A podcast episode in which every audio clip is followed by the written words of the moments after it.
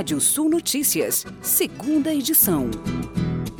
O Banco Central informou hoje que a rentabilidade dos bancos retornou no primeiro semestre desse ano, ao nível pré-pandemia. Além disso, o BC informou que o lucro das instituições financeiras também se recuperou. As informações constam do relatório de estabilidade financeira. Segundo o BC, o sistema bancário registrou um lucro líquido de mais de 62 bilhões de reais nos primeiros seis meses deste ano, valor que é 53% acima do registrado no mesmo período de 2020. O descontentamento com as altas recentes do preço do óleo diesel se tornou unanimidade entre os caminhoneiros. A demanda de ter o piso mínimo do frete rodoviário, a aposentadoria especial a partir de 25 anos de trabalho e a mudança na política de preços da Petrobras para combustíveis são as três principais reivindicações dos caminhoneiros ao governo federal para evitar uma paralisação nacional em 1 de novembro, segundo representantes da categoria. Um ofício com todas essas demandas foi enviado hoje aos órgãos competentes do governo federal. A articulação da categoria com o executivo será feita pela Frente Parlamentar Mista do Caminhoneiro Autônomo e Seletista. Divulgado pelo Banco Central, o Índice de Atividade Econômica, considerado uma prévia do Produto Interno Bruto, PIB, caiu 0,15% em agosto, na comparação com julho. O resultado interrompe dois meses de alta. Na comparação com agosto do ano passado, primeiro ano da pandemia, o indicador subiu 4,74%. Apesar da melhora da economia em meio ao avanço da vacinação em massa, fatores como inflação alta, tensões políticas e riscos fiscais contribuem para frear a retomada econômica. O setor de piscicultura experimenta bons resultados neste ano. Somente nos três primeiros trimestres, as exportações brasileiras do setor já são 10% maiores que as verificadas em todo o ano de 2020. As exportações deste ano podem representar um crescimento de pelo menos 15% comparadas às do ano passado, projeta a Embrapa Pesca e Aquicultura. Os Estados Unidos foram destino de 54% dos peixes exportados pelo Brasil neste ano, o que representou mais de 7 bilhões de dólares. Na sequência, vem a China com mais de 1,5 milhão de dólares, ou 12% das exportações brasileiras.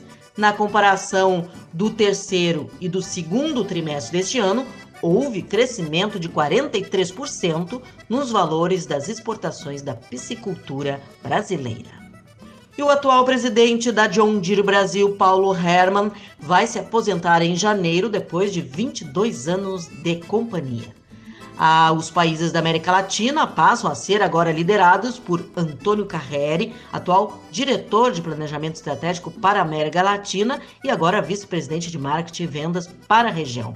Segundo o comunicado da empresa, Paulo Herman continua na companhia até 5 de janeiro, apoiando a transição. E o plantio de soja da safra 21-22 avançou com rapidez na semana passada. Segundo o CPEA, 22% da área estimada para o grão nesta temporada estava semeada até quinta-feira, semana passada, no Brasil. É o segundo melhor índice da história para semeados de outubro, atrás apenas da safra 18-19.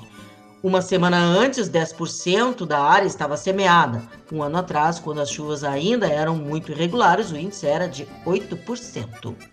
E na área destinada ao milho, na safra 21-22, por sua vez, estava 45% semeada no centro-sul do país, também até quinta-feira, em comparação com 38% na semana anterior e 44% um ano antes, conforme a consultoria AG Rural.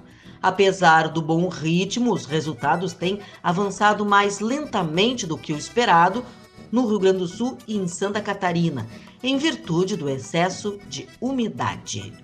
E tubarões apareceram em Balneário Camburu, em Santa Catarina, após obra de ampliação na orla. Para o geógrafo Júlio Soto, o fenômeno era previsível e não há, segundo ele, motivo para desespero. E a Taurus cravou nesta manhã a maior cotação de suas ações na bolsa desde 30 de agosto, com o valor mais 4,34%, acumulando ganho de 14% no mês e de 56% no ano. Esse aumento se deu por conta da divulgação que a Taurus fez, que tem sede em São Leopoldo, no Rio Grande do Sul, de que a Prefeitura de Santana da Pardaíba, em São Paulo, firmou um contrato para aquisição de mais de 410 pistolas, 45 carabinas, com o objetivo de equipar a Guarda Municipal. No começo do mês também a companhia também informou que a prefeitura de São Paulo realizou a compra de 25 carabinas. Os armamentos foram adquiridos por licitação e serão destinados para manutenção e operação da Guarda Civil Metropolitana Paulista. E vamos aos destaques do portal radiosul.net. Federal Arroz participa da Feira Mexicana para mostrar arroz brasileiro. Arte, memória histórica e convivência ganham espaço nobre no município de Caçapava do Sul, no Rio Grande do Sul. Você pode ler essas e mais notícias no portal radiosul.net. Pode ouvir esse boletim no seu agregador favorito de podcast. Eu, Kátia Desessar, volto amanhã às oito e meia da manhã no Rádio Sul Notícias, primeira edição. Previsão do tempo. Olá, ouvintes da Radiosul.net. Noite de hoje com tempo mais aberto no Rio Grande do Sul, nebulosidade atuando em grande parte de Santa Catarina e do Paraná, chance até de chuva em áreas do Paraná. No oeste dos dois estados, aí uma variação de nuvens, maiores aberturas. Semana de tempo firme no Rio Grande do Sul, um ar seco e frio atua, a umidade relativa do ar fica mais baixa nas áreas do oeste da campanha. Nessa terça-feira, o sol predomina em todas as regiões do Rio Grande do Sul, temperaturas equilibradas. Manhã fria ainda, com temperaturas abaixo dos 10 graus em grande parte do interior, na Serra, na Campanha, fronteira e também em áreas do centro, chegando até a mínima de 8 graus para Santa Maria, por exemplo. Máxima chega a 25 graus no oeste do estado. E Santa Catarina e Paraná, nessa terça-feira, a nebulosidade segue atuando em grande parte das áreas. É, temos aí previsão de chuva fraca no leste e no norte do Paraná, pequena chance de chuva no oeste, para, no oeste paranaense, até com aberturas, inclusive intercalando um tempo bem instável, mas com é, aberturas na, no oeste do, e sudoeste do Paraná e o oeste catarinense também com tempo aberto. Nessa Terça-feira, temperaturas entre 14 e 23 em Porto Alegre, entre 11 e 21 em Pelotas, Santana do Livramento, fronteira com o Uruguai, mínima de 11 e máxima de 25 graus, Caxias do Sul entre 8 e 19, Santa Rosa, no noroeste do estado, entre 13 e 25 graus. Florianópolis, capital catarinense, temperaturas que variam entre 15 e 21, e Pato Branco, no sudoeste paranaense, entre 12 e 20 graus. O nascer do sol nessa terça-feira em Porto Alegre às 5 horas e 41 minutos e o pôr do sol 18 horas e 37 minutos. Mais informações do tempo na primeira edição da Rádio Sul Notícias dessa terça-feira, 8 e meia da manhã. Até lá!